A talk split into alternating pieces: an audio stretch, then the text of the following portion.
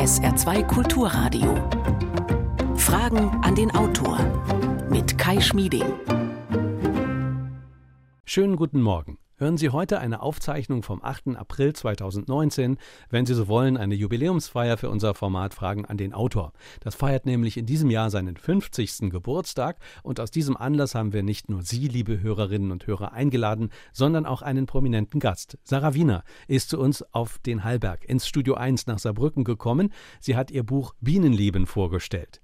Die Köchin, Biobäuerin und eben neuerdings auch Imkerin entführt uns darin nicht nur in die Welt der Bienen, sie sagt auch, Bienen sind ein maßgeblicher Indikator für die Gesundheit unseres Lebensraumes.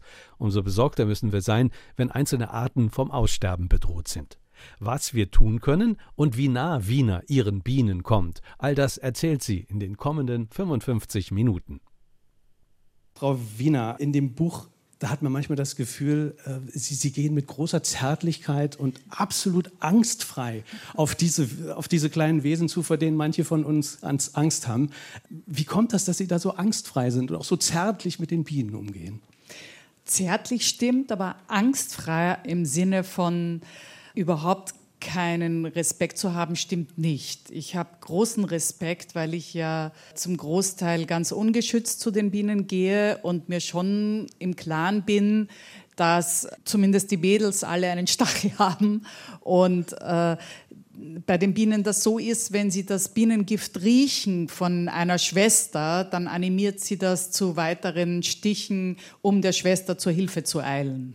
Also dass es so manchmal so Bienenattacken gibt von hunderten Stichen, ist darauf zurückzuführen, dass das ganze Volk sozusagen den Schwestern zur Hilfe eilen äh, möchte, weil sie denken, es droht Gefahr. Insofern äh, so ganz locker gehe ich da nicht immer hin, sondern schon mit einer, mit einer großen Achtsamkeit. Wenn Sie sagen ungeschützt, was heißt das? Also normalerweise hat man dann irgendwie so einen, einen, einen Schleier an und Sie gehen tatsächlich komplett ohne dann zu Ihrem Bienenstock.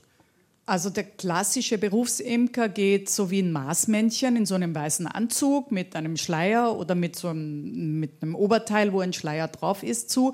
Ich benutze auch ab und zu einen Schleier. Gerade gestern war ich bei meinen Bienen und dachte, ich kann jetzt nicht mit verquollenen, unter Umständen gestochenen Gesicht hier auftauchen zu, zu, dieser haben, wichtigen Jubiläumssendung. Äh, dann trage ich auch ab und zu einen Schleier. Aber manchmal vergesse ich es auch. Also dann nehme ich bei dem einen Stock noch einen Schleier und dann weil ich ein bisschen blind bin, gebe ich den dann weg, weil man besser sieht. Und dann fällt mir erst wieder beim letzten Stock ein, dass ich ja eigentlich einen Schleier noch um habe. Hm. Sie haben in dem Buch beschrieben, an einer Stelle, die einem fast ein bisschen Gänsehaut bereitet, wenn man die liest, dass Sie die Bienen streicheln. Beschreiben Sie uns das. Also, wie kommen Sie dazu, die Bienen zu streicheln? Das war eigentlich eine Animation von, von dem Imker, von dem Imkermeister, äh, von dem ich eigentlich mein ganzes Wissen habe und der mich Imkern gelehrt hat, der übrigens hier im Publikum sitzt, Norbert Pöblau, dem ich auch das Buch gewidmet habe, äh, der einfach gesagt hat mal, ja, du kannst die Bienen, als die so in einer Traube hängen, auch so mit in die Hand schöpfen und die kann man dann auch ganz vorsichtig darüber fahren, weil die sind ja eigentlich pelzig und ganz weich und warm und das ein unglaubliches Erlebnis natürlich ist, wenn man so Wie fühlt 300 sich das an? Was ist das, ein, ein, ein, wie so ein warmer Stoff auf der Hand? Nein, ist es ist eher wie ein wuseliger warmer Stoff, der äh, es ist ein, ein, ein, wirklich ein beeindruckendes Erlebnis, weil wir das nicht kennen. Ja, wir wissen, wie es sich anfühlt, wenn wir ein Kätzchen oder ein Säugetier in der Hand haben aber wir kennen nicht das Erlebnis, etwas Warmes, Pelziges und trotzdem Hartes durch den Chitinpanzer in der Hand zu halten. Also es sind gleichzeitig von Hunderten von Bienen kleine Fußbewegungen, ja, Trappelungen und, und ein Vorwärts und Rückwärts und gleichzeitig aber ein, ein, ein haariges, warmes. ich kann es nicht anders sagen. Sie müssen es mal probieren. es sind, wir probieren es gerne mal vielleicht. Es sind haarige, pelzige Wesen, sagen Sie, und äh, das ist mir gar nicht so unsympathisch. Sie beschreiben auch die Neigen zur Glatzenbildung, auch die, ja. die, die, Bienen. Das, ja, das fand ich eigentlich ganz sympathisch. Ja, das finde ich so rührend, weil man, also natürlich habe ich einen, einen versuche ich auch in meinem Buch so einen bisschen einen menschlichen Blick auf die Bienen zu haben. Das ist mir schon klar und allen anderen hier auch dass äh, die Bienen Bienen sind und Insekten. Aber es gibt eben so Verhalten, die uns so bekannt vorkommen und die einem anrühren müssen, nämlich dass die Bienen ja ganz enge Gassen haben in ihrem, in ihrem Stock der heißt die Beute, und äh, genauso viel Platz lassen, dass zwei Bienen, die auf zwei Waben gegeneinander laufen, gerade so vorbeikommen. Und je öfter sie sich begegnen, desto glatt rasierter wird der Rücken. Also das heißt, die alten Bienchen haben tatsächlich ein bisschen die was von ihnen. Ähm, in bestimmten Körperteilen. Und das finde ich so, so rührend. Das, das rührt mich, dass auch eine Biene sozusagen die Spuren der Zeit aufzeigt. Man merkt es schon, Sie, Sie neigen ja auch so ein bisschen dazu, diese kleinen Wesen zu vermenschlichen. Das kann man schon so sagen, oder? Jein. Also das mache ich natürlich, um mehr Interesse für die Biene zu erwecken und ihr klarzumachen, dass die Biene sozusagen auch nur ein Mensch ist. Das heißt, ja. die Biene ist, ja, das, äh, das habe ich jetzt provozierend wie, wie, mein, gesagt. Wie meinen Sie das? Also was, was ich meine damit, dass eine Biene nicht ein, ein Monster ist, das irrational reagiert. Im Gegenteil, Bienen äh, agieren rationaler als wir selber oft. Sie haben einen Grund, warum sie etwas machen. Und man kann ihr Verhalten, wenn man sehr achtsam ist oder wenn man alle Parameter kennt, durchaus äh, wirklich nachvollziehen. Und das gibt mir auch die Sicherheit, dann sozusagen unverhüllt in so einen Bienenstock reinzuschauen, weil ich weiß, dass es bestimmte Dinge gibt, die die Bienen nervös machen, die sie nicht mögen, die sie fürchten oder die sie als Angriff auslegen könnten und gleichzeitig sie aber gar nicht vorhaben, Krieg gegen uns zu führen, sondern sich nur äh, im schlimmsten oder im besten Falle wehren und wirklich, also dafür, dass sie, dass sie ja so einen gefährlichen Stachel haben, unter Anführungszeichen, sehr friedlich sind tatsächlich. Mhm. Das heißt, so ein Bienenvolk, äh, das ja heißt Bien, ne, das ist ein Bien, ja, ja. das das, das ist wie so ein Organismus. Also kann das man das so sagen? also, also ist das erkennen, erkennen zum Beispiel die Bienen Sie, Sarah Wiener, wenn Sie da hingehen? Na klar. Also das Gesicht auch? ja? Sagen, hey Mädel, endlich bist du da. Na, es, also es gibt schon, es gibt Untersuchungen, dass man sagt, Bienen können einzelne Gesichter tatsächlich erkennen. Nur was die da erkennen, also zum Beispiel mein Imkermeister sagt, die Bienen erkennen sein Auto. Vielleicht erkennen Sie ja aber auch nur den Geruch von ihm oder des Autos oder den, den, Umriss oder eine Farbe. Also was genau die Bienen da erkennen, das, das ist nicht wirklich ganz klar. Aber Sie merken schon auch mal, wenn die sauer auf Sie sind. Also, also äh, bis jetzt waren sie zum Glück noch nicht wirklich sauer auf mich, äh, sonst, sonst würde ich hier nicht so entspannt sitzen. Aber mich haben natürlich schon, auch schon ein paar Bienchen gestochen, aber wirklich so harmlos und äh, eigentlich mehr so aus Versehen, muss man sagen. Und meistens oder immer wegen meiner eigenen Dummheit. Entweder weil ich, weil ich unachtsam war und direkt in eine Biene reingegriffen habe oder weil ich die wirklich also viel zu lange angeschaut habe und die Zeit vergessen habe und dann wird das ja, kühlt das ja alles aus und die fangen dann an, ein bisschen nervös zu werden und fliegen dann auch so ein paar Scheinangriffe und da, wie ich gesagt, ich bin halb blind, dann hole ich irgendwie die Wabe immer näher und näher und schaue mir das so genau an, bis dann pix, äh, flatsch, mhm. habe ich dann irgendwie einen Stich im, äh, überm Auge oder so aber normalerweise ist es wirklich eher so, finde ich, ein, eine Kommunikation, dass die sagen, Mann, Mädel, komm, jetzt reicht's. Also es ist schon spät oder wir frieren oder wir kriegen Stress. Man muss mal eben auch ein bisschen auf die Bienen hören. Ich habe aus Ihrem Buch gelernt, etwas, das mich äh, nachdenklich gemacht hat, was unseren eigenen Umgang mit Smartphones äh, angeht. Sie sagen, die Bienen können Handys überhaupt nicht leiden. Und es passiert etwas ganz Besonderes, wenn ein Handy in, in der Nähe von so einem Bienenvolk dann liegt. Beschreiben Sie uns das mal. Ja, es gibt Untersuchungen, dass wenn man ein eingeschaltetes Handy auf einen Bienenstock legt, dass die Bienen also nervös werden im Sinne aufbrausen und das so weit gehen kann, dass die Bienen sich selber aus, aus innerer, ich würde mal sagen, Nervosität oder aus, aus Unruhe äh, sich selber verbrennen sozusagen durch die Hitze. Das heißt offensichtlich, äh, Bienen äh, tun sich auch orientieren oder man kann das messen durch elektromagnetische Strahlen. Da weiß man sehr wenig, aber man weiß, dass sie sehr sensitiv sind und dass sie das enorm stört. Und deswegen habe ich schon auch Bedenken für uns Menschen, wenn wir jetzt überall 5G hierhin knallen und es ja auch schon sehr sensitive Menschen gibt, die sagen, sie spüren Strahlungen, die viele nicht spüren. Es gibt mehr zwischen Himmel und Erde und mehr an Sinnlichkeit und auch mehr an Seeleneindrücken, als, ähm, als, als man in der Wissenschaft auf Schwarz auf Weiß im heutigen Datum festlegen kann oder definiert. Warum ist ein Bienenvolk, wie Sie das schreiben, möglicherweise, was das Zusammenleben angeht, ein mögliches Vorbild für uns Menschen? Steht so ähnlich im Buch drin. Da gibt es viele verschiedene Aspekte. Was mich besonders fasziniert ist, dass die Biene ja viel älter als wir selber sind und wahrscheinlich deswegen auch mehr Erfahrung mit dem Leben und mit dem Zusammenleben hat als wir. Also das ist etwas, was äh, sozusagen uns entschuldigt in gewisser Weise. Die Biene und wir, wir haben viele Parallelen. Zum einen sind wir auch so gemeinschaftsstaatenbildend wie die Biene. Und so ein, eine einzige erfolgreiche Spezies wie die Biene, der es immerhin auch gelungen ist, als einzige Spezies alle Kontinente extrem erfolgreich zu besiedeln. Eine Wildbiene gab es schon zu den Zeiten der Dinosaurier, muss man sich mal vorstellen. Es ist unglaublich. Und die gibt es heute noch, also ihre Nachfahren. Was mich besonders anrührt, ist, dass die Biene mal, man vermutet, ein fleischfressendes Insekt war und äh, um an den Nektar zu kommen, einfach die Blüten natürlich zerstört hat, zerbissen hat, um an den Nektar zu kommen. Und wenn wir heute schauen, im, im, äh, ja, im Laufe der Evolution, dass die Biene mit der Blüte sozusagen eine Win-Win-Situation eingegangen ist und sogar die Blüten, die ja auch kommunizieren können, was, wir, was uns bis vor kurzem nicht so klar waren und hören kann. Also die Blüte fängt die Schallwellen einer Hummel oder einer Biene auf, wenn sie hört, da ist eine in der Nähe und erhöht ihren Zuckerkonzentration im Nektar um 20 Prozent innerhalb von drei Minuten. Das heißt, mittlerweile spricht die Blüte mit der Biene und beide profitieren davon. Und das ist ja ein Modell, was für uns auch vorstellbar ist, dass wir wir als Teil der Natur nicht immer Krieg gegen die Natur führen, sondern es auch zu einem gegenseitigen Wertschätzung und einem gegenseitigen Gewinn machen.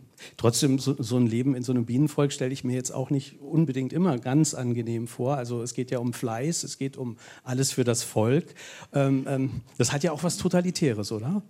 Nein, weil ähm, das, ist, das ist unsere Sichtweise. Wir, wir sehen eine besondere Biene und sagen, es ist die Königin und glauben, weil wir ein, ein bestimmtes äh, Verhältnis zu einer Königin haben, sie wäre jetzt die Chefin von der Janssen. Was aber nicht stimmt. Die Königin ist nur so, äh, sozusagen die Gebärmutter des Volkes und die erste Dienerin. Die Königin gibt nicht die Befehle für bestimmte Dinge, für volksentscheidende Maßnahmen. Und es ist auch nicht so, dass sich die Bienen totschuften. Man weiß sogar, dass einige, ähm, also dass die Bienen vielleicht ein bis drei oder fünfmal am Tag ausfliegen, um überhaupt zurückzukommen mit Nektar oder mit Pollen. Also einen Ausflug am Tag, das scheint mir jetzt nicht nach Überstunden zu klingen, sozusagen. es ist aber auch so, dass die Bienen uns etwas vormachen, von dem wir auch lernen könnten. Dass nämlich sinnhafte Tätigkeiten unglaublich befriedigend sind und dass wir glücklicher sind, wenn wir unserem Menschen, unserem Mitmenschen etwas Gutes tun, mhm. als wenn wir ihn schädigen oder gegen ihn sind. Mhm. Und das ist auch etwas, was die Bienen schneller kapiert haben als wir selber. Ja, ich unterstütze meine ganze Familie sozusagen mache verschiedene Jobs. Ja, da fängt da so eine kleine Biene, die, so eine Jungbiene, die frisch geschlüpft ist. Und zwar, das sind die Mädchen. Die Jungs, die kommen zur Welt und werden gleich gefüttert und tändeln durchs Leben. Aber die haben auf der anderen Seite nun überhaupt nichts zu sagen eigentlich in so einem Bienenvolk. Also die, die, die Jungs sind ja doch irgendwo auch arm dran, oder? Naja, je nachdem. Also die Jungs haben größere Augen als die Mädels, um, um den Königinnen hinterherzuschauen und zu fliegen. Und äh, lassen sich tändeln durchs Leben und lassen sich füttern von ihren Schwestern. Und was ein bisschen unfair ist, ist, äh, die, also der Drohn, die Drohne, äh, hat keinen Stachel. Also die männliche Biene kann nicht stechen. Ist zwar ein bisschen größer, man hat also ein bisschen mehr Angst davor, wenn man das nicht weiß, aber ist tatsächlich also völlig harmlos. Wenn Sie also jetzt eine Bienenphobie haben, fangen Sie mit den Drohnen an, die tun nichts. Okay. Es ist ja so bei den Männern, um, um, um, um bei denen noch zu bleiben, Das stimmt. Das, beim Begattungsakt sterben die danach. Das, ich das dachte, so. in meiner Fantasie war das immer so die, die Traumvorstellung eines jeden Mannes, in einem orgiastischen Erlebnis zu Tode zu sinken, ei, ei, in einer Implosion. Da macht's, die befruchten sich in der, in der Luft und dann macht's plusch, plank. Da gibt es eine sozusagen eine Implosion und er sinkt dann nieder und hat sich aber trotzdem noch etwas gemacht für, die ganze, für das ganze Volk, indem er seine Spermien weitergegeben hat. Na, immerhin. Fragen an den Autor. Wir feiern heute unseren 50. Geburtstag. Wir sind im Studio 1 des SR und wir haben eine erste Frage aus dem Publikum. Bitte schön. Ja, Frau Wiener, ich hatte mich vorhin gefreut, als Sie das Handy erwähnt haben und auch die Reaktion der Bienen, die über die Handys gar nicht glücklich sind. Ich kenne das als Beschreibung von einem Versuch im Ameisenstaat, dass die Ameisen da mit höchster Stressstufe, mit höchster Alarmstufe darauf reagieren, wenn man ihnen ein äh, empfangsbereites Handy in den Stock legt. Und äh, wenn heute in dieser Richtung äh, diskutiert wird, wird dieses Thema niemals mehr erwähnt, nicht mal in diesem bekannten Fernsehfilm und, und Kinofilm über Bienen. Haben Sie dazu eine Erklärung? Ich denke, dass Bienensterben mittlerweile, so wie, wie auch unsere eigene Gesundheit, so vielfältig ist. Es gibt so viele äh, einzelne Teile, die bedenklich sind und die äh, schon allein von Grund alleine schon eine, eine Schwächung des Organismus äh, nach sich zieht, dass ich glaube, dass die Funkverschmutzung sicher auch wieder ein populärer Thema werden wird in der Zukunft, denke ich mal. Gerade mit G5 wird das ja uns alle auch betreffen und gerade mit den, äh, mit den immer größeren Masten und mit der dichteren Maststellung wird das ja nicht nur die Bienen und die Insekten allgemein betreffen, von denen man jetzt weiß, dass schon viele sterben, äh, sondern auch für uns wesentlich eine Rolle spielen und dann wird es auch wieder mehr in den Fokus der Öffentlichkeit kommen. Jetzt hat die Dame ja mit dem Stichwort Bienensterben ein ganz wichtiges Stichwort gegeben. Das ist ja im Moment in der medialen und politischen Debatte. Und man könnte ja den Eindruck bekommen, die Biene Maya stirbt, die Honigbiene stirbt. Es ist aber nun gerade ja nicht die Honigbiene, die gefährdet ist. Äh, unter anderem, weil es so, so, Leute wie Sie gibt, die eben Imker sind. Es ist ja die, die viele Wildbienenarten sind gefährdet in erster Linie, oder? Jein. Denn es ist schon so, dass hinter der hübschen Schwester, nämlich der wirklich zum, zum Verlieben sympathischen Honigbiene, 600 Wildbienenarten allein in Deutschland stehen, von dem mindestens ein Drittel vom Aussterben direkt bedroht ist. Nur sind die Insekten überhaupt alle auf die gleichen, äh, leben in der gleichen Welt, so wie wir und sind den gleichen Parametern ausgesetzt und den, den gleichen äh, traurigen Zuständen, ob das jetzt eine Honigbiene ist oder eine Wildbiene. Bei der Honigbiene ist es leider so, dass sehr, sehr viele Völker sterben, jedes Jahr, also unglaubliche Massen an Völkern brechen zusammen. Was sind die Gründe? Was sind die Gründe dafür? Das sind verschiedene Gründe. Also äh, sagen wir mal, vielleicht geht auch ein, ein Teil auf, auf, Funk zurück. Ja, das ist, das ist noch nicht wirklich untersucht, soweit ich weiß. Aber was man weiß, ist, was die Biene auf jeden Fall schwächt, das sind die Monokulturen, unsere Art von Landwirtschaft. Das schwächt nicht nur die Biene meiner Meinung nach, sondern auch viele andere Insekten und mit diesen Insekten sterben natürlich auch dann die Feldvögel, die aussterben und neben den Feldvögeln auch Fische. Also das geht ja weiter in der Kette bis zu uns. Wir stehen ja mit unseren Füßen auf den unteren Tieren sozusagen, auf deren Köpfen. Und dann gibt es ein Problem also der einseitigen, auch der einseitigen Ernährung und der großen Lücken zwischen einer Monokultur und dann gibt es gar nichts mehr. Eine Biene muss jeden dritten Tag essen. Und dann gibt es ein sehr, sehr großes Problem in der Pestizide, der Herbizide. Der, äh, es gibt eine Gruppe, die heißt Neonicotinoide. Das sind äh, Pestizide, die, die werden jetzt oder sollen laut Klöckner jetzt nicht untersucht werden, weil sie nur, nur chronisch vergiften und nicht unmittelbar. Also es gibt Pestizide, da fallen sie gleich tot um. Und dann gibt es Pestizide, die äh, schwächen oder äh, ruinieren das Hirn und das Nervensystem und die gehen dann elendiglich zugrunde, was wir auch äh, bei den Bienen beobachten können. Und wenn man ein, also ein geschwächtes Immunsystem hat, Dann können natürlich Pilze, Viren, Milben, die Varroa-Milbe, der Feind Nummer eins unter den Krankheiten oder unter den Parasiten der Honigbiene, die Biene noch schneller attackieren und mhm. noch schneller umbringen. Und diese Neonicotinoide, die wirken ja so, dass die teilweise die Biene dann in ihrer Orientierung auch äh, ganz konkret beeinflusst, dass die Biene sich nicht mehr richtig orientieren kann. Habe ich das richtig verstanden? Richtig, die findet nicht mehr zurück. Also sie, sie kann schlechter ansteuern, die Blüten, und sie findet auch nicht mehr oft zum Stock zurück und sie legt aber weniger auch dann Eier oder macht weniger Brut oder tut es schlechter pflegen. Also es gibt weniger Nachwuchs, sagen wir so. Äh, das ist ein großes Problem, weil viele Imker machen eines Tages ihre Beute auf und da ist keine einzige Biene mehr drinnen. Man weiß nicht warum. Es sind also weggeblieben. Jetzt muss man sich vorstellen, ein Bienchen ist ja nur so eineinhalb, zwei Zentimeter groß. Äh, die brauchen Treibstoff und die sind so intelligent, dass sie genau wissen, wie weit sie fliegen können, um wieder zurückzukommen. Das muss ja alles genau berechnet werden.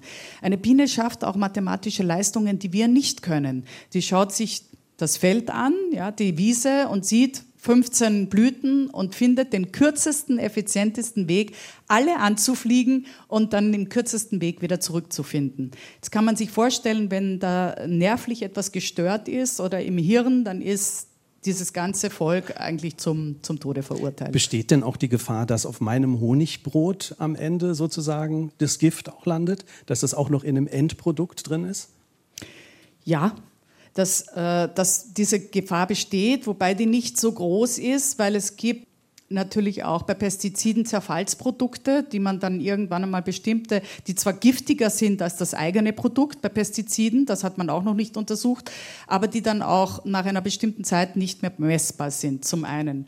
Äh, zum anderen ist es so, dass Bienen versuchen, um ihre Brut zu schützen, möglichst viel Gift in ihrem eigenen Körper zurückzuhalten. Das ist also wahrscheinlich je nach Pestizid, nach Insektizid oder Herbizid oder Fungizid unterschiedlich.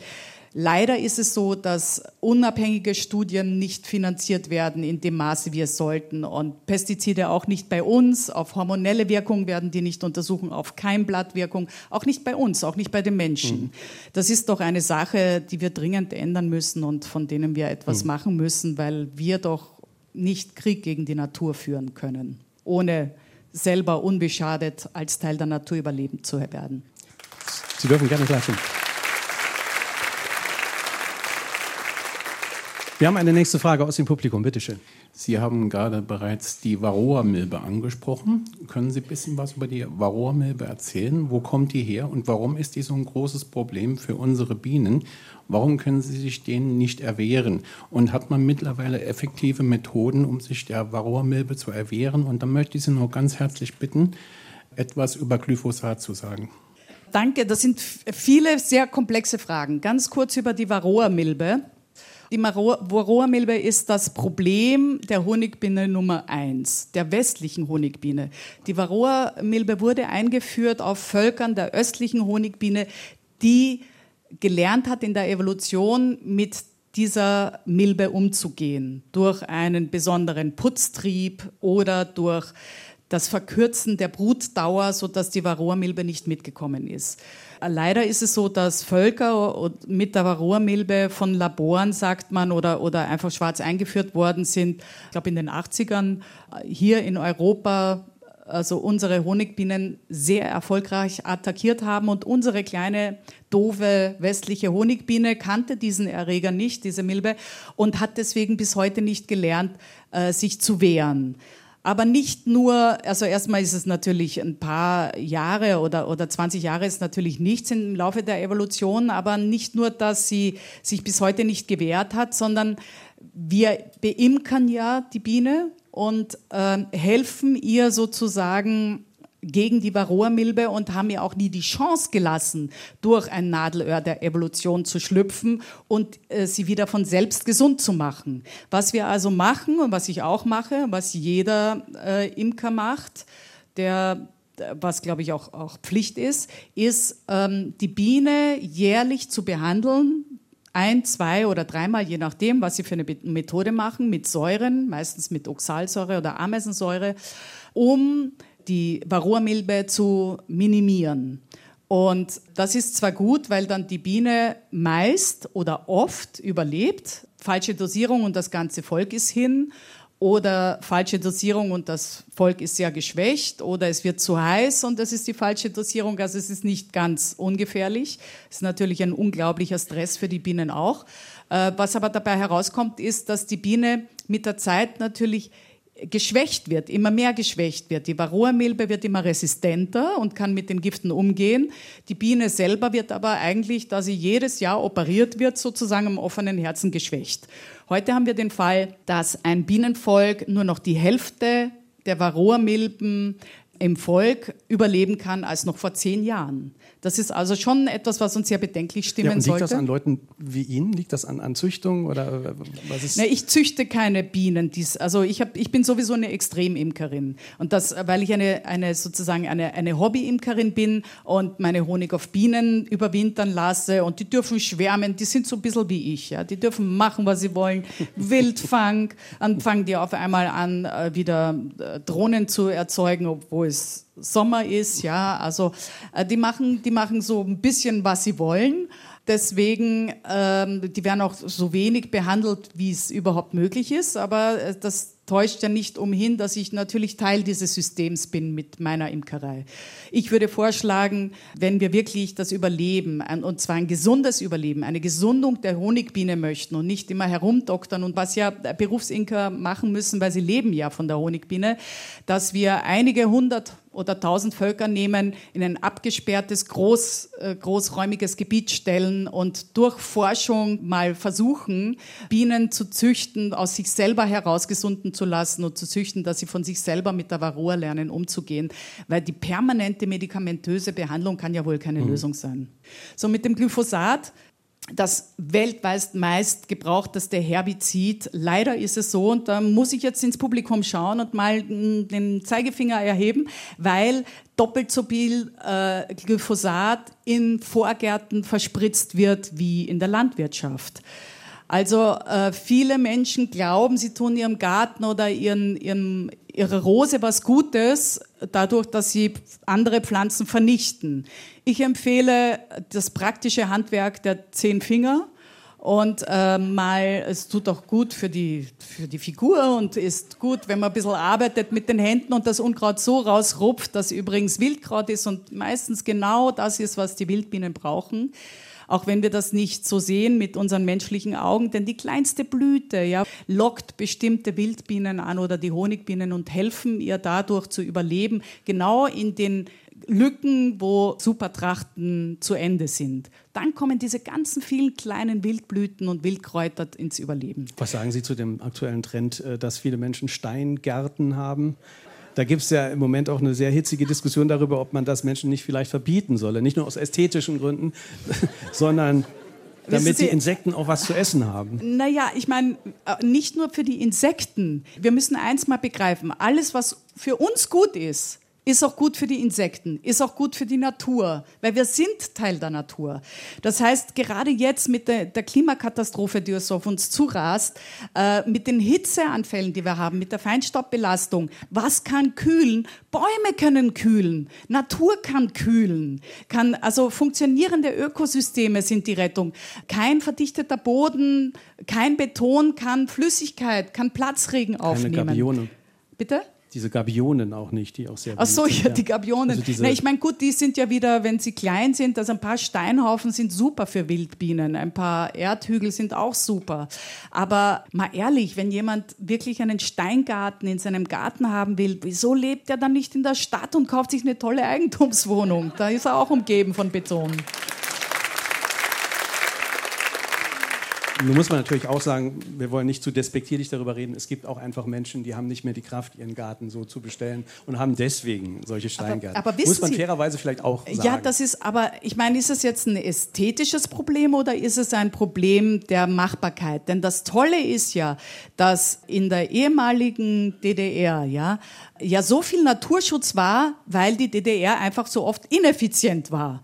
Das heißt, wenn wir begreifen, dass unser Vorgarten nicht die Verlängerung von dem Kleiderschrank meiner Oma ist, wo alles Bug auf Bug liegen muss, sondern dass Natur einfach macht, was es will und dass aber anderen Lebewesen zugutekommt, wenn ich es aushalte, wenn in der Ecke da irgendein Wildkraut wächst, das ich vielleicht nicht unbedingt da haben will, aber trotzdem jeden Tag, und ich weiß das, weil ich habe einen Garten, Kampf gegen, gegen das Durchsetzen meiner Meinung und meines Gartens führe, wenn wir da ein bisschen lockerer werden würden und zumindest bestimmte Ecken der Natur zugute halten würden und sagen können, ich mache jetzt einen Liebesdienst an dich und halte das aus, dass da jetzt drei Unkräuter wachsen, die ich eigentlich da nicht haben wollte.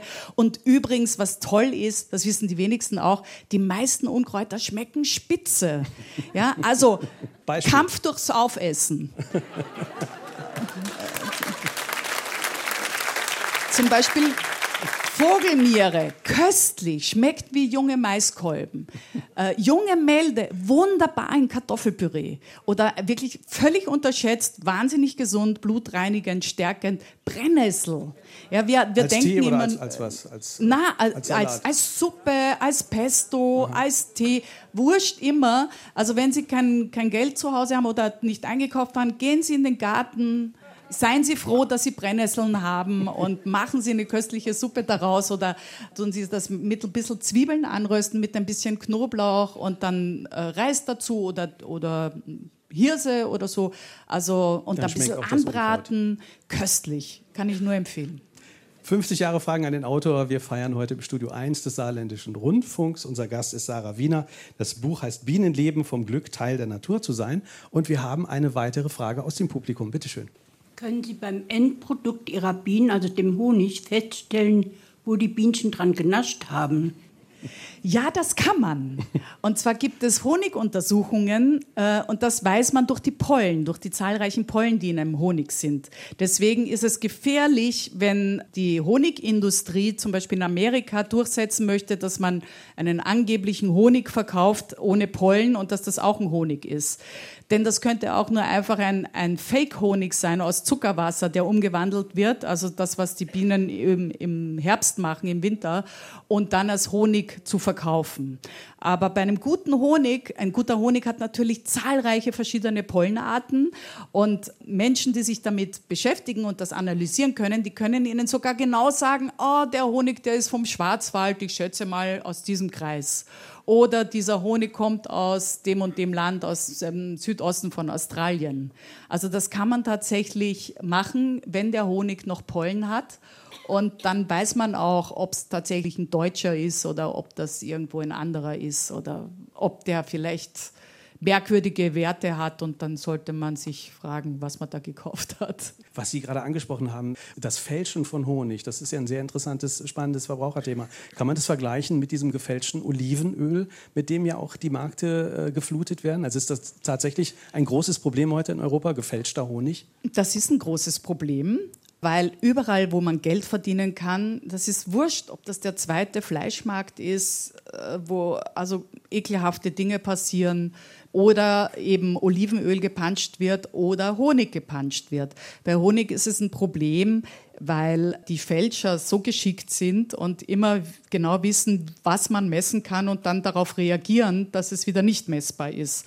Aber Honig hat überhaupt mehrere Qualitätsstufen und es ist nicht nur das Fälschen an und für sich von Honig, das so, dass es gar kein Honig ist, sondern nur umgewandeltes Zuckerwasser, äh, sondern auch, dass Honige geschädigt werden, zum Beispiel durch Erhitzung, was die Industrie macht. Und da gehen einfach die meisten heilenden Enzyme kaputt.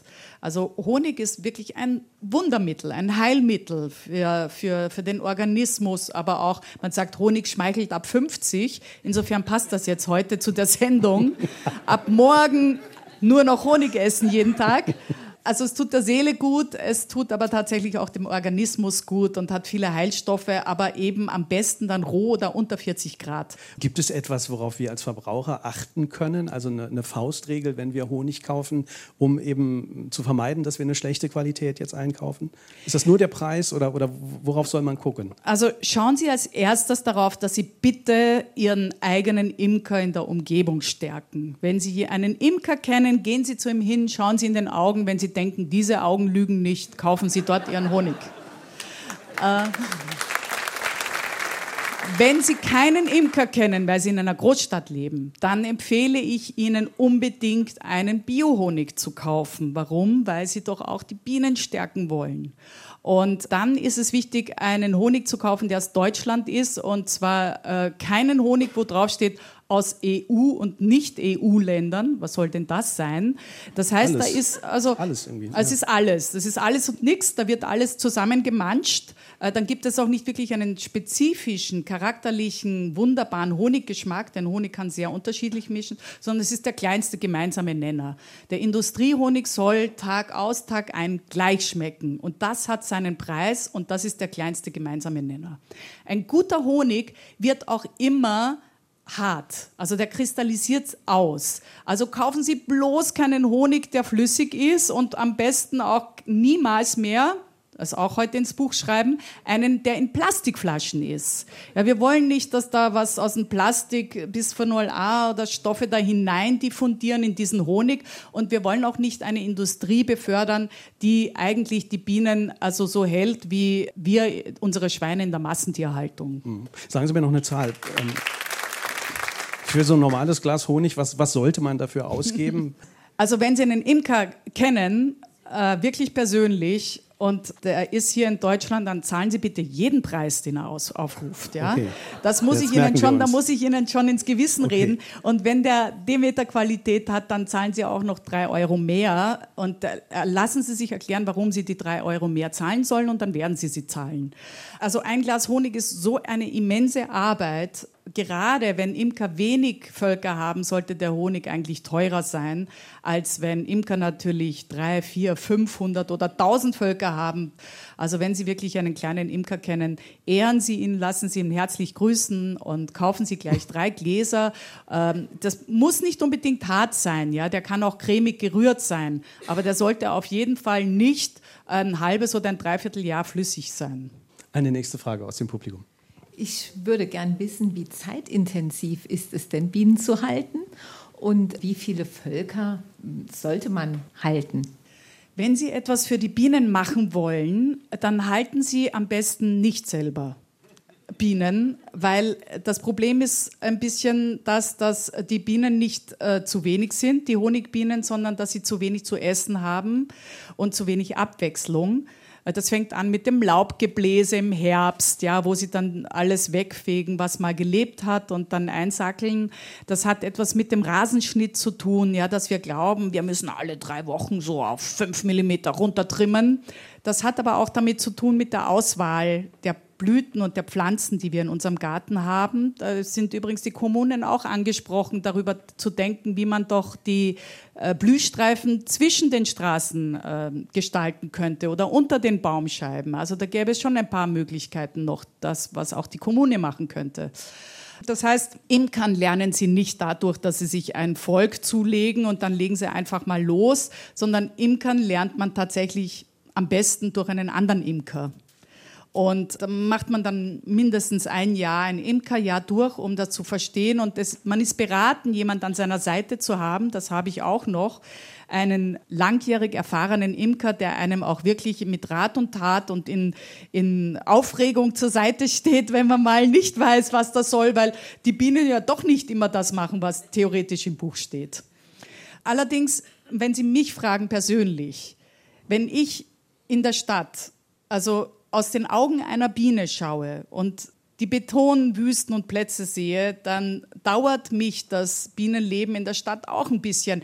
Ich meine, wir sollten doch besser in der Natur und in der Landwirtschaft ein, also eine Umgebung für die Biene kreieren, dass sie dort überleben kann, wofür sie gemacht worden ist.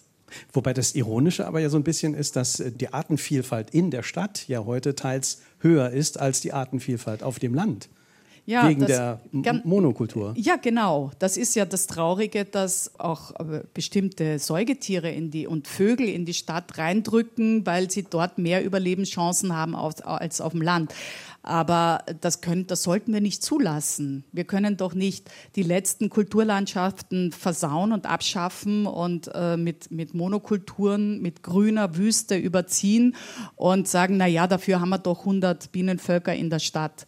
Das kann nicht die Lösung sein auf Dauer. Mhm.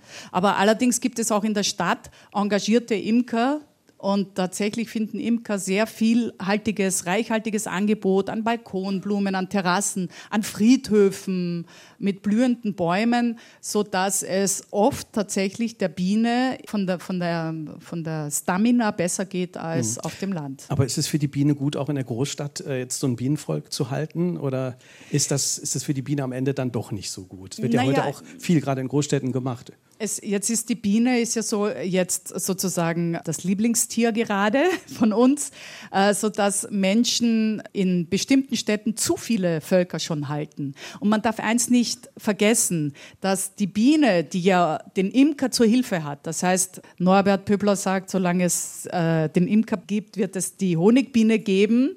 Ich bin mir nicht hundertprozentig sicher, aber wir werden die Honigbiene so lange am Leben halten, wie es auf jeden Fall Imker gibt. Aber was ist mit den Wildbienen? Nicht nur, dass die Wildbienen traurig und leise aussterben, sondern so viele Massen von Honigbienen nehmen ihnen auch noch äh, Futter weg, weil gerade durch die Wanderschaft manchmal auf einmal an einem Platz, wo sich die Wildbienen eingerichtet haben, auf einmal dann 200 Völker dahin geknallt werden und Konkurrenz, Nahrungskonkurrenten zu anderen Wildbienen und Bestäubern sind. Das darf man auch nicht vergessen. Also wenn Sie wirklich was tun wollen, Unterstützen Sie zum Beispiel einen, einen Imkerverein oder eine Bienen- und Forschungsversuchsanstalt wie Mellifera e.V. oder blühende Landschaften, die etwas tatsächlich für die Insekten und für die Wildbienen und für die Bienen machen. Eine nächste Frage aus dem Publikum, bitte schön. Habe ich als Endverbraucher auch die Möglichkeit oder eine Möglichkeit, auf die Monokulturen Einfluss zu nehmen?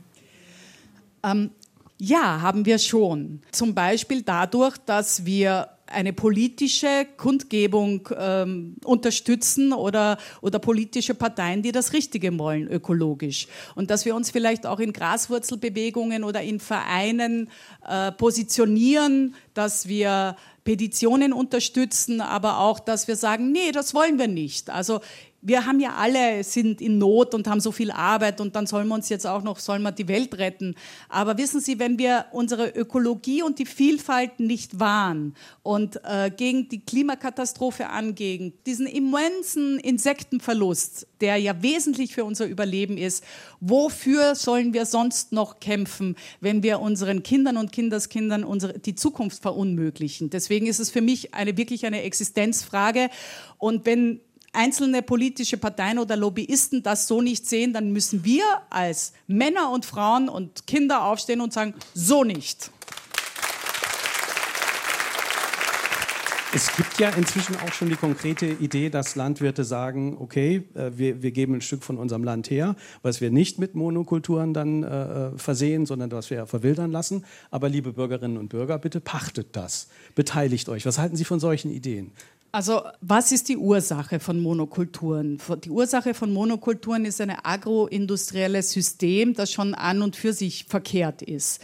Denn diese Monokulturen töten nicht nur Insekten, äh, sondern schränken die Vielfalt ein und sind daran schuld am Humusabbau und an der Ressourcenverschwendung und an der Energieverschwendung und am Mineraldünger und am Pestizidverbrauch. Also in jeder Kette des Glieds ist es eine Katastrophe. Dieses wird aber genau befördert. Ja, wir subventionieren eine Landwirtschaft, die nur nach Fläche gezahlt wird und nicht daran, ob sie etwas für die Gesellschaft tun oder etwas Sinnvolles tun. Also das allererste, was ist, diese Flächensubventionen von der Landwirtschaft gehören gestrichen und es sollte Prämien für das Richtige geben.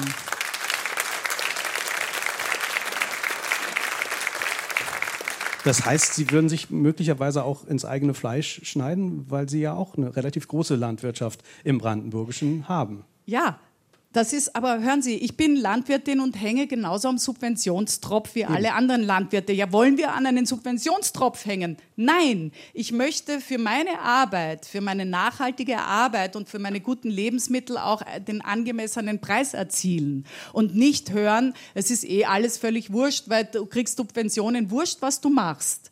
Äh, ich habe einen Biobauernhof, wir machen eine siebenjährige Fruchtfolge, äh, wir haben bodengebundene Tierhaltung, also wir machen schon sehr sehr viel richtig, was andere nicht können oder nicht machen, auch weil sie in einer finanziellen Not stehen und äh, verschuldet sind, das auch noch. Also man hat dem Bauern seine Würde abgeschnitten und ich denke, es wird an der Zeit, wieder den Bauer zu befreien und ihm seine Kompetenz und seine guten Lebensmittel, die Möglichkeit mit einem fairen Preis hm. zurückzugeben und gleichzeitig etwas für die Gesellschaft zu tun und diese, diese, diese Gegnerschaft zwischen Bauern und Bürger zu trennen, weil wir doch beide aufeinander hm. angewiesen sind und uns nicht als Feinde gegenüberstehen wollen, sondern als Freunde und als Partner. Sehr gerne. Wenn, wenn ich jetzt ein Vertreter der von Ihnen so benannten Agroindustrie wäre, dann würde ich jetzt an dieser Stelle sagen, naja, wir müssen das alles so machen. Wir kriegen die Weltbevölkerung ansonsten nicht gefüttert. Und wir, wir brauchen günstiges Essen, wir brauchen günstige Nahrung. Wir machen das ja letztlich nur, um Menschen satt zu kriegen. Was entgegnen Sie? Also äh, da muss ich Ihnen sagen, dass diese Vertreter dieser Nahrungskonzerne nicht da sind, wo die Menschen hungern, zum einen. Dass der Geldfluss vom armen Süden stärker ist als das, was wir zu den anderen Menschen dort hinten schicken. Ganz im Gegenteil, wir ruinieren mit unserer Subventionspolitik und mit unseren äh, Welthandelpreisen und mit unserem Exportweltmeisterschaft andere Agrarstrukturen und Kleinbauern. Die Welt wird von 70 Prozent von Kleinbauern ernährt, die viel effizienter sind, als je die Agroindustrie sein kann. Aber nicht nur, dass das logisch ist eigentlich, ja, dass, weil, weil du als, als Mensch mit Manpower viel mehr erreichen kannst und viel mehr dein Feld unter deinen Augen hast, sondern es ist noch schlimmer, dass wir ja noch erst einmal die Hälfte unserer Nahrungsmittel in die Tonne treten. Ähm, aber so verwöhnt sind, dass wir denken, für uns nur noch das Filet und alles andere wird ins Hundefutter oder wir ernähren mit unseren Resten sozusagen billig subventioniert andere Völker, die dann selber zusammenbrechen, weil wir ihre Fleischmärkte kaputt machen. Das das Wichtigste ist aber, wenn ich höre, dass jemand sagt, wir müssen die Welt ernähren. Ich meine, wer ist denn wir? Eine Landwirtschaft sollte immer dezentral sein und nicht Handelsabkommen unterworfen sein. Die sollte immer regional sein. Wir dürfen doch nicht mit Tieren, mit Lebewesen oder mit Samen handeln, äh, sagen, der, ich darf dafür den Computer importieren und du schickst mir heute dann einmal 30.000 Tonnen Rindfleisch, weil es billiger ist. Tiere müssen bodengebunden. Das heißt, Tiere müssen dort aufwachsen von dem, wo das Futter wächst und mit dem gefüttert werden, damit die Nährstoffbilanz eins zu eins ist. Mhm. Und nicht, dass wir dort virtuelle Landnahme machen, genmanipulierte Soja importieren, dort fehlen die Nährstoffe, hier stopfen wir sie in Tiere rein und dann wären die Nährstoffe nichts anderes als zu scheiße.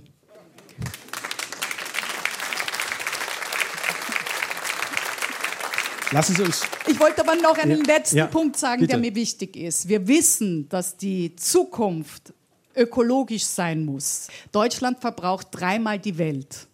Dreimal die Welt. Und dass das nicht zukunftsfähig ist, ist ja uns allen klar.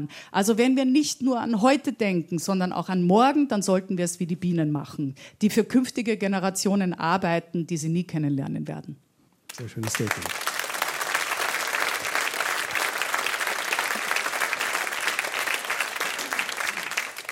Frau Wiener, Sie sind ja nicht nur eine Vorkämpferin für eine andere Landwirtschaft und äh, für eine bessere Ernährung. Sie wollen auch, dass die Menschen ja, besser kochen, besser essen insgesamt. Und besser wir erleben leben. ja heute was. Besser leben. Besser leben, ja. Aber wir erleben ja heute irgendwie was Widersprüchliches. Es, es gibt irgendwie Kochshows ohne Ende im Fernsehen, aber die Menschen kochen immer weniger. Ist es eine Art Ersatzhandlung, dass, dass, dass wir uns das alles im Fernsehen angucken und dann doch wieder irgendwas in die Mikrowelle tun? Oder ich denke, wenn alle Menschen kochen könnten, dann würden sie sich nicht so begeistert anschauen, wenn jemand einen Schnitzel macht im, im Fernsehen. Weil das ist sagt, nur begrenzt spannend. Also Schatzi, das kann ich selber besser. Ja. Äh, das ist schon mit ein Punkt, dass wir unser, unsere Lust und unser Bedürfnis an Fernsehköche delegieren auch ein bisschen, wenn wirklich gekocht wird. Oft ist es ja nur unter, also was heißt nur, ist es Unterhaltung. Und das verstehe ich auch, weil die, diese Nachrichten und dieses schnelllebige dieses ganze Elend, mit dem wir überkübelt werden jede Stunde, da freut man sich richtig, wenn jemand einmal nur so ein bisschen ähm, Zwiebeln anschwitzt und dann, und dann sagt, es riecht aber herrlich. Dann schaut man so zu und dann denkt man, ja, das ist ganz einfach, das mache ich morgen auch so. Und dann Vielleicht macht man es nicht morgen so, dann nur 5% machen das so. Aber ich würde mir natürlich wünschen, dass Leute kochen lernen, weil Kochen ist die ureigenste erste Identität und verbindet uns mit der Region, mit unseren Vorfahren und verbindet uns mit dem anderen durch Kommunikation. Ich habe in der Vorbereitung einen Satz von Ihnen gefunden, der geht so: Schlechtes Essen nivelliert die Vielfalt auf den Tellern und nivelliert auch die Vielfalt von Menschen. Ja, im Schädel. Wie meinen Sie das? Naja, wenn wir nur noch normierte, schlechte Kopien eines, eines Originals vorgesetzt kriegen, uns aber nicht wehren können, weil wir gar nicht wissen, was wir mit einer Jamswurzel oder mit einer Petersilwurzel machen sollen, weil wir gar nicht mehr wissen, wie es geht, dann hängen wir an den künstlichen Tropf einer Nahrungsmittelindustrie, die nicht unsere Gesundheit und den Wohlgeschmack und die Vielfalt im Auge hat, sondern deren ureigenste Gewinnmaximierung.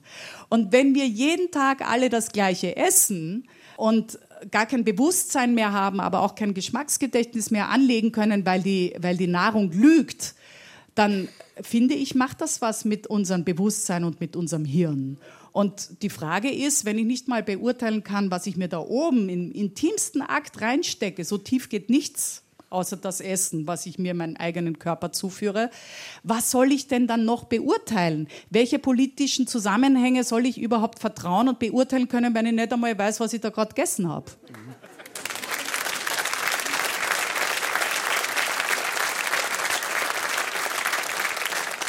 Auf der anderen Seite wird heute sehr, sehr viel Geld damit verdient, äh, indem man Leuten ein bewusstes Essen verkauft. Beispiel diese ganzen veganen Produkte, die man zum Beispiel äh, kaufen kann. Da habe ich auch in der Vorbereitung erfahren, da sind, da sind Sie sehr, sehr kritisch, was sowas angeht. Lassen Sie es mich so sagen. Ich bin als leidenschaftliche Köchin gegen jede Art von stark industrialisierter, verarbeitete Nahrungsmittel. Wurscht, welchen Trend sie verfolgen. Also für mich ist das Allerschlimmste die Vorstellung, ich esse ein Surrogat, eine Kopie von einem Original und muss mich noch in der Apotheke substituieren.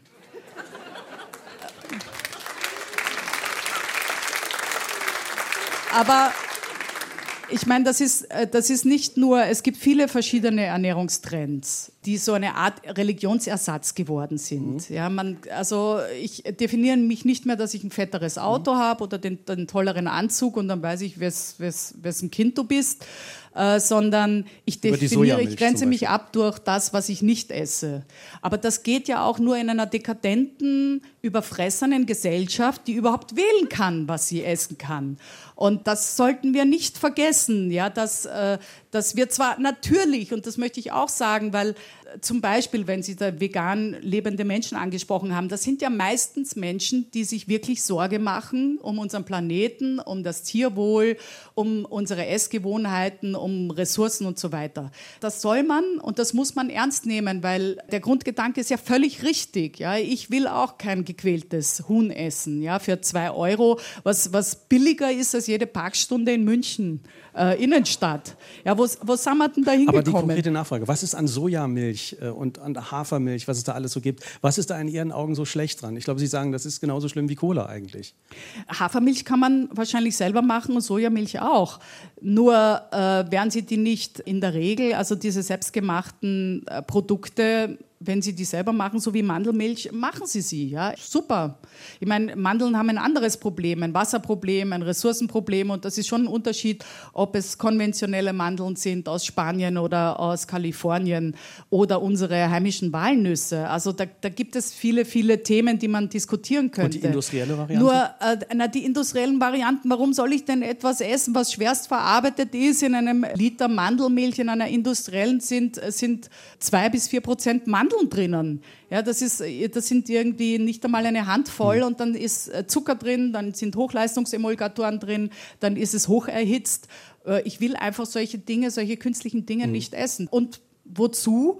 Also es ist gepackt, es kostet Energie, es kostet Transport, es kostet aber auch die Arbeitskraft von Bauern, es kostet die Arbeitskraft von Verkäufern und das alles in diesem Preis. Mhm trinke ich lieber ein Glas Wasser aus, aus, der Leitung. Also schlechte Nachricht für alle Hipster unter uns. Mandel, nee, das, Sie können das selber machen. Ich möchte das nicht so, so negativ ja. sagen. Ja, das, jeder hat so seine eigenen Spaß und seine Essgewohnheiten. Ich möchte das nicht alles verdammen. Ich möchte nur Ihnen klar machen, dass es nicht so einfach ist und dass es Aufklärung bedarf. Wenn Sie glauben, mhm. Sie machen das Richtige, äh, gibt es natürlich Gründe, dem, dem mehr auf den Grund zu gehen und zu fragen, ist das jetzt wirklich in deinem Sinne? Mhm. Ist das die beste Lösung? Mhm.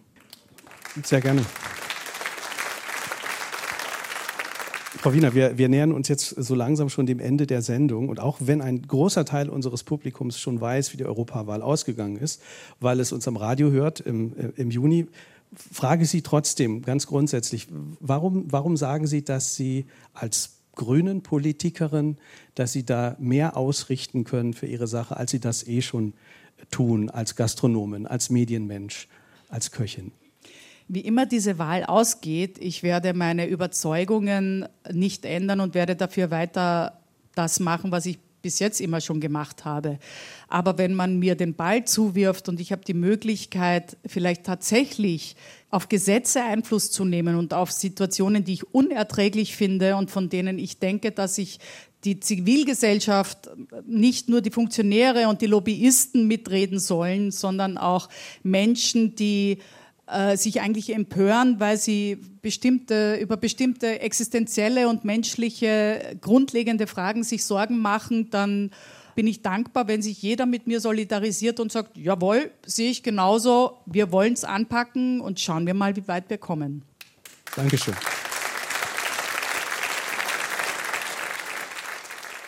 Sarah Wiener im Gespräch mit Kai Schmieding über ihr Buch Bienenleben vom Glück Teil der Natur zu sein. Sie hörten eine Aufzeichnung vom 8. April aus dem Studio 1 des SR.